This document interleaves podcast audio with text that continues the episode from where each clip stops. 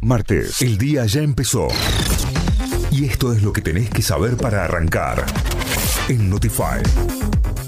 Ahora sí, vamos a las noticias. Nos informamos a través de notify.com.ar, nuestra página web.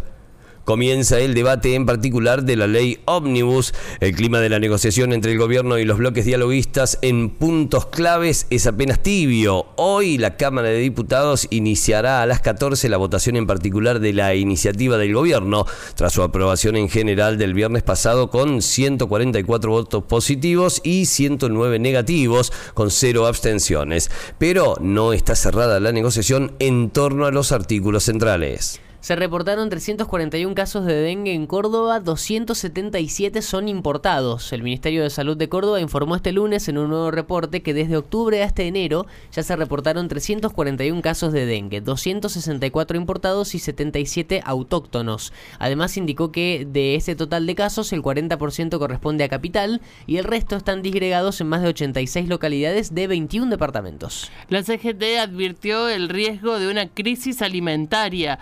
Central Obrera, a través de un duro comunicado titulado Chicos, ¿ustedes tienen hambre?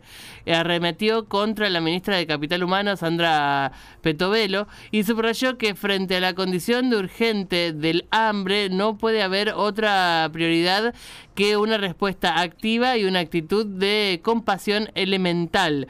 Además, sostuvieron la situación de indigencia y pobreza estructural de millones de personas en extrema vulnerabilidad en nuestro país no puede esperar, especialmente en lo que se refiere a niños, niñas, adolescentes y adultos mayores.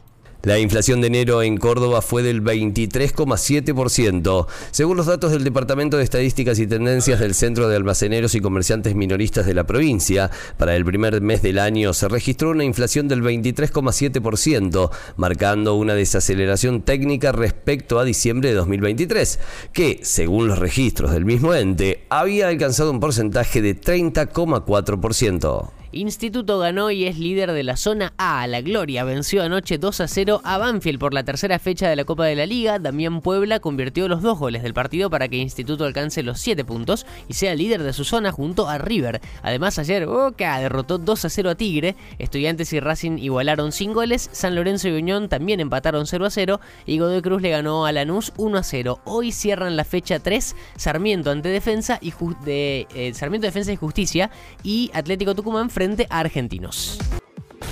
Notify, las distintas miradas de la actualidad para que saques tus propias conclusiones. De 6 a 9, Notify, plataforma de noticias.